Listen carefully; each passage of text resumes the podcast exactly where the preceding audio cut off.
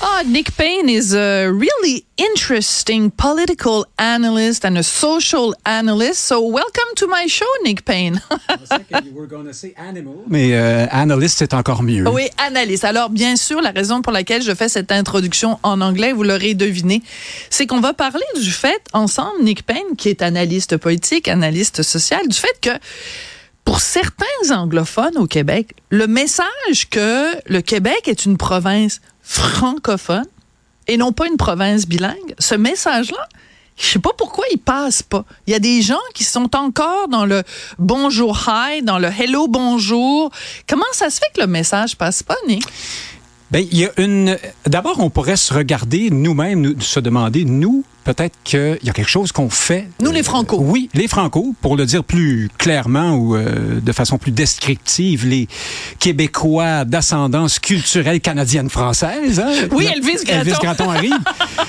Ceux-là, là, nous, on va dire nous, même si c'est très incorrect. De oui, mais ce nous peut aussi inclure des allophones qui ont euh, choisi le français. J'ai bien parlé d'une communauté Voilà, d'ascendance culturelle. Donc, à ceux fait. qui se sont joints à- au noyau d'origine. Alors, évidemment, je ne suis pas dans l'ethnie ou même dans, la- dans les gènes ici. Là. Oui, parce que quelqu'un, par exemple, comme notre collègue Joseph Facal, Ah oui. qui vient de l'Uruguay, donc dont la langue maternelle est l'espagnol, quand il est arrivé au Québec, a adopté évidemment à bras le corps le français, mais c'est quelqu'un qui aujourd'hui, même si c'est un allophone, revendique le fait français au Québec. Absolument, comme les, les Curzi, les Bazot, les Johnson. euh, il y en a ici Ben aussi. oui. Euh, ici aussi, on est capable d'intégrer dans une certaine mesure. voilà. Voilà. Alors donc, nous, là, ce monde-là, euh, peut-être que c'est parce qu'on on, on- on marque pas bien euh, quelles sont nos attentes, en fait.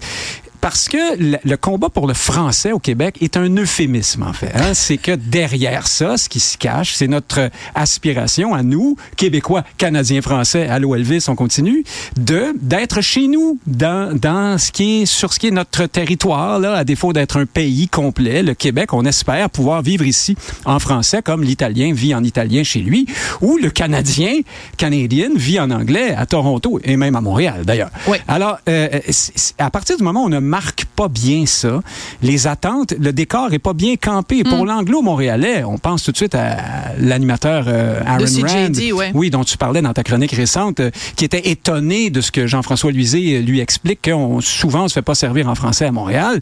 Ben Probablement que pour lui, euh, ce qui devrait être la norme à Montréal et au Québec, c'est que lorsqu'on en fait la demande, on réussit à trouver quelqu'un qui va bien vouloir baragouiner un peu de français. Tu comprends? C'est ça l'idée. Oui, un petit minimum syndical, là, euh, des petites, des petites miettes pour euh, la personne qui se plaint. C'est ça. Alors voilà, donc il s'agit ici d'accommoder Hmm. une communauté linguistique parmi d'autres, mais tout en sachant très bien que l'anglais est quand même ce qui chapeaute tout ça et ce qui est la norme. Ce qui serait moins normal, dans le fond, ce serait de ne pas pouvoir se faire servir en anglais au Ben Québec oui. ou à Montréal. Tout à fait. Alors, évidemment, nous, c'est pas ça qu'on attend au fond. On attend à ne jamais devoir avoir la surprise de pas être servi en français du premier coup et même ne jamais se faire dire bonjour, hi, hi, bonjour, bonjour, hello, suivant next. Là, ça finit plus, hein? Non, non, mais c'est- 33, c'est- c'est tout le 33. temps. Oui, oui, tout à fait. Il y a une, une épidémie de ça, là, en ce Oui, moment. mais donc ce que tu dis, c'est qu'on est trop bonasse. Ah Et oui. Je sais pas si tu as vu passer et si les gens qui nous regardent euh, ont vu passer ça dans le temps des fêtes. Ça a beaucoup circulé sur euh, les médias sociaux. C'est deux cartes.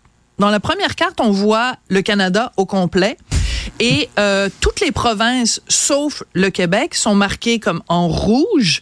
Et euh, il y a un petit visage de quelqu'un à côté qui dit, ben ici on est au Canada, donc parlez anglais. Parce qu'il n'y a pas beaucoup de monde qui parle français, au fond. C'est ça. C'est ça qu'il dit, ouais. Parce que, en fait, dans tout le rest of Canada, le ROC, on, on, on, on est un, un pays où on parle anglais, fait que parlez-nous en anglais. Puis la deuxième carte, qui est juste en dessous, c'est juste le Québec en bleu, puis tu le même visage de quelqu'un qui dit ben, le Canada, c'est un pays bilingue, fait que parlez-moi en anglais. Autrement dit, on est toujours perdant au Québec parce que si on va dans le reste du pays, on se fait dire ben là, t'es es en Ontario, c'est une province anglaise, parle-moi en anglais. Puis si on est au Québec, ici, on se fait dire, ben oui, mais dans le reste du pays, c'est un pays bilingue, fait que parle-moi en anglais. Ben non, il n'y a jamais un endroit où on est sécurisé dans notre volonté de parler français et d'être servi en français. Évidemment, je m'excuse de tirer la conclusion de façon aussi grosse et directe, mais c'est ça qui arrive quand t'es pas dans un pays souverain. C'est plate à dire, mais c'est comme ça. À partir du moment où tu es sous un régime, une, une domination hein, culturelle, démographique, politique, euh, il, il, est un peu normal que, ça, que les choses se produisent comme ça, malheureusement. pourquoi, pourquoi, Nick? C'est-à-dire qu'on pourrait fort bien, puis il y a des gens qui y ont cru à ce rêve-là, que le Québec tout en n'étant pas indépendant et tout en n'étant pas mhm. souverain, pourrait quand même se tenir debout. Et c'était un petit peu l'espoir de certains nationalistes au moment où la CAQ est arrivée au pouvoir, de se dire, ben voilà un gouvernement qui pourrait à l'intérieur de la Fédération canadienne, quand même revendiquer des droits pour les Français, pour les francophones. Ils ont fait la loi 96, mais elle n'allait peut-être pas assez loin, la loi 96. Le pouvait-elle? C'est ça la question. Euh, quand on demande à quelqu'un qui nous répond, euh, qui nous sert avec Bonjour Hi à Montréal, surtout si c'est un allophone ou un anglophone, il nous répond, ici c'est le Canada. Puis au Canada, il y a deux langues officielles. Qu'est-ce que tu veux répondre à ça? On, faut répondre qu'au Québec, il n'y en a qu'une seule, mais on est quand même au Canada. Alors, c'est compliqué. Il y a une sorte de confusion identitaire, une confusion. Euh, on est un peu dans un marécage, là, euh, et puis il faut composer avec ça. Évidemment, je reviens là-dessus. Si on était plus clair sur ce qu'on veut véritablement, si on arrêtait de sublimer notre mhm. quête dans un simple, une simple attente linguistique, c'est ça qu'on fait au Québec beaucoup. On parle du français. Il faut faire aimer le français. Ah, le français. Brian Miles dans Devoir récemment, la formidable épopée, épopée, du français en Et Amérique. Quel éditorial Le français est arrivé. Hallucinant. Oui, oui, en chaloupe, euh, avec sa, sa valise. Puis là, le français s'est installé en Amérique, tout seul, comme un grand. Nous, on est des spectateurs, hein, on est un peu détachés. C'est un, un, phénomène de, de, de, en psychiatrie, euh, on, on, parle de déréalisation. Hein, ah, C'est-à-dire qu'on est, on est à côté de soi-même, en fait. Hmm. On assiste à notre destin comme si euh, c'était pas nous dont il était question. Très intéressant. J'adore ta comparaison, Et c'est intéressant parce que tu mentionnes cet article du Devoir de Brian Miles qui a énormément fait jaser. Et parallèlement à ça, il y a eu cinq articles de suite dans euh, le journal La Gazette, donc le Montreal Gazette, cinq articles de suite où euh, des anglophones euh, se plaignaient de la façon dont ils étaient traités au Québec. Et ce qui revient toujours dans ces textes-là, c'est la notion que oui, ok, c'est correct le français est important au Québec, mais il y a, y a, les Grecs, il y a les Italiens, il y a les Espagnols, il y a les Pakistanais. Donc, pourquoi vous faites pas preuve de plus d'ouverture? Pourquoi vous êtes pas...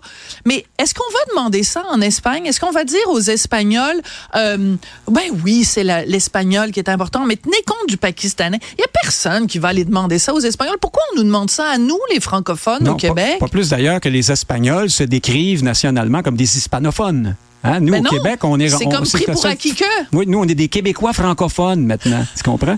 euh, mais ce que, ce, que, ce que tu viens d'évoquer traduit très bien cette vision des choses, qui est la vision canadienne-anglaise, qui se perpétue jusque dans le Québec puis dans Montréal, qui est que tu as l'anglais, qui est la langue commune, et puis tu as toute une série de groupes linguistiques qu'il faut plus ou moins respecter selon l'histoire et la taille et tout ça. Le français fait partie de ça. Je comprends que... C'est une communauté communauté. Tu te souviens d'ailleurs la façon dont 2023 s'est close oui, close. Oui, sûrement pas clotte, en tout cas. Je... Pas clotte, c'est pas clotte. Donc, la façon dont l'année s'est close, euh, avec cette fameuse affaire du Haut-Canada qui a été jouée en, en Punjabi, euh, dans l'Ouest canadien, je me souviens plus dans quel, je pense que c'était à Vancouver, je suis pas certaine, euh, et parce qu'on a dit, on a fait jouer donc l'hymne national en anglais et en Punjabi. Ah, ben là, donc, on a, y a le français, et comme c'est une minorité comme une autre, puis regarde, s'il y a plus de gens qui parlent Punjabi, ben c'est Punjabi it's gonna be. Ah oui, là, la boucle est bouclée. Là, on, a, on, on nous a, on nous a pris notre hymne national, on l'a traduit en anglais, on se battrait. Calixa la vallée puis Basile ouais. Routier doivent se retourner dans leur temps. On s'embêtait même plus de, de, de, la chanter, euh, en faire des petits bouts en français. Même souvent plus. au Canada. Et là, ben, mieux que ça, on traduit en Punjabi parce qu'il faut, faut faire plaisir euh, hein, à une communauté particulière. C'était à Winnipeg, ça, je pense qu'ils sont à assez Winnipeg, nombreux dans ce coin-là, ceux qui, ceux qui parlent cette langue-là. Mais donc, on marque pas nos demandes correctement. Et puis aussi, on se donne pas les moyens d'obtenir de, ce qu'on veut là jusqu'au bout, en fait. Là, dans Alors, euh, je vais me donner comme mission d'ici la fin de l'année d'apprendre comment on dit en Punjabi enough is enough. Merci beaucoup, Nick Payne. Bonjour, bye.